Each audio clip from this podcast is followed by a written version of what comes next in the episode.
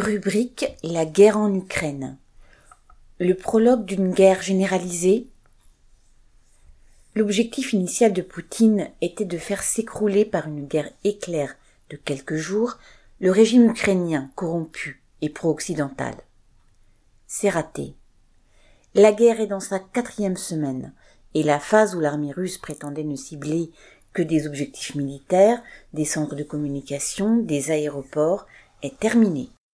Il s'agit aujourd'hui de bombardements massifs qui ont transformé Mariupol, Kharkiv en champ de ruines évoquant la Deuxième Guerre mondiale.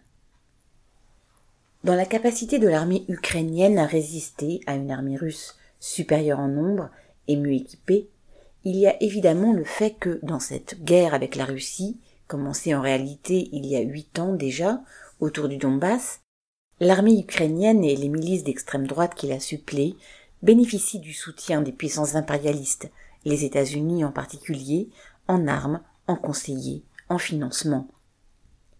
Même si l'Ukraine ne fait pas partie officiellement de l'OTAN, le régime qui la dirige a choisi depuis qu'il est en place de faire partie du camp impérialiste dirigé par les États-Unis.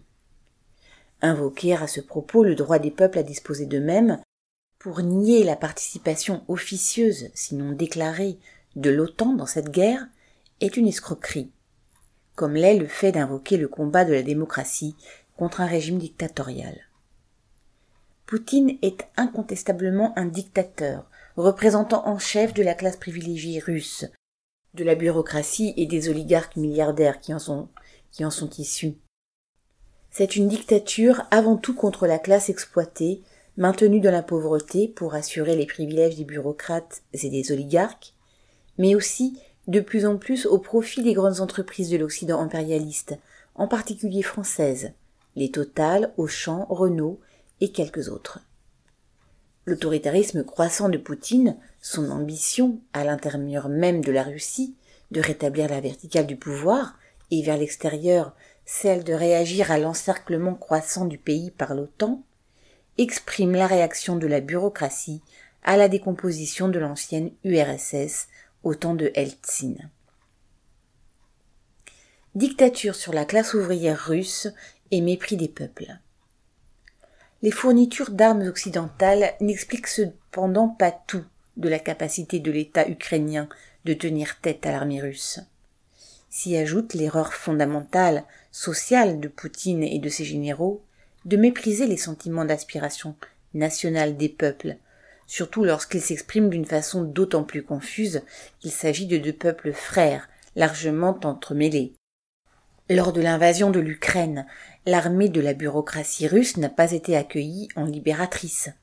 Au fil des jours, le caractère de plus en plus barbare des bombardements, ne visant plus seulement des objectifs initiaux, mais de plus en plus la population, n'ont pu que renforcer l'horreur sinon forcément la volonté de résistance d'une bonne partie du peuple ukrainien, sa composante russophone comprise. En dénonçant la politique des bolcheviks du temps de Lénine, qui avait su unir dans un même combat les travailleurs russes et ceux de toutes les nations opprimées auparavant par la monarchie tsariste, à commencer par l'Ukraine, et en prenant pour modèle la politique brutale de Staline en matière des droits des nations, Poutine a renforcé le crédit de l'OTAN, tout en poussant la population ukrainienne dans les bras de l'extrême droite nationaliste. Il y a un autre aspect qui renforce l'OTAN. La guerre, en se prolongeant, amène les gouvernements des États issus de la dislocation de l'URSS à prendre leur distance. Il ne s'agit pas seulement de la Géorgie ou de la Moldavie, dont les dirigeants aspirent à rejoindre le camp occidental, mais aussi de pays dont les dirigeants sont les mieux disposés à l'égard de Moscou, comme le Kazakhstan ou l'Ouzbékistan. Sans être aussi complices de Poutine que Loukachenko en Biélorussie, les dirigeants de ces deux pays, de l'étranger proche, entre guillemets, étaient jusqu'à présent plus ou moins associés à la Russie politiquement, diplomatiquement, mais aussi sur le plan économique. C'est en train de changer. L'invasion oblige les dirigeants de ces États à choisir entre les deux pays en guerre. Et, au lieu de s'aligner, ils lorgnent de plus en plus vers l'Occident et tiennent à l'affirmer. Le satrape de Moscou a dû particulièrement apprécier l'infidélité de ses semblables du Kazakhstan, dont il venait tout récemment de sauver la mise en intervenant pour mater leur classe ouvrière en révolte contre les hausses des prix des carburants et le régime qui les avait décidés. Il n'est pas difficile de deviner l'intensité de l'activité diplomatique que déploient en ce moment les puissances impérialistes dans tous les États issus de la décomposition du URSS, doublée de l'activité de lobbying des trusts occidentaux implantés dans ces États. Avant les guerres futures, consolider les alliances. L'offensive russe contre l'Ukraine participe à la mise en place du système d'alliance pour la future généralisation de la guerre. C'est avec la même préoccupation que les États-Unis manient la carotte et le bâton pour décourager la Chine de trop lier son avenir à la Russie. Malgré la brutalité des bombardements, les négociations continuent entre les représentants des deux camps. Les deux parties prenantes dans cette guerre, les bureaucrates et les oligarques russes et ceux de l'Ukraine, soutenus par les puissances impérialistes, trouveront peut-être un compromis qui permette aux deux camps de prétendre n'avoir pas perdu, et ainsi de garder la face. Zelensky serait prêt, paraît-il, à faire son deuil de la Crimée et de tout ou partie du Donbass.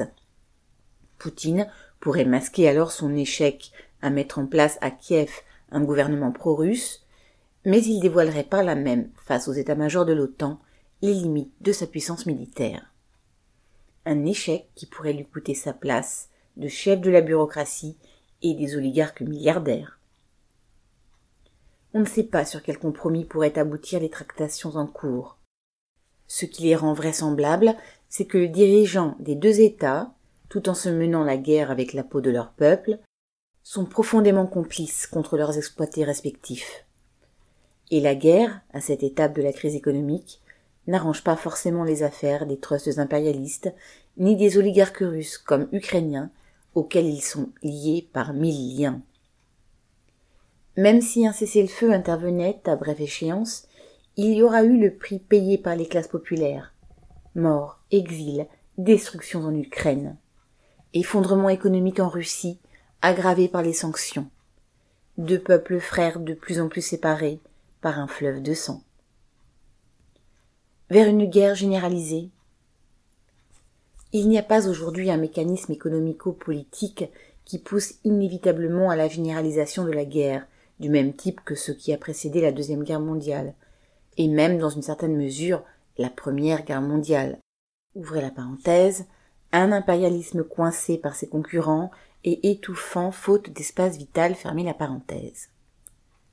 Mais on est déjà au-delà de l'affirmation si juste mais abstraite de Jaurès, ouvrez guillemets, le capitalisme porte en lui la guerre, comme la nuée porte l'orage, fermez.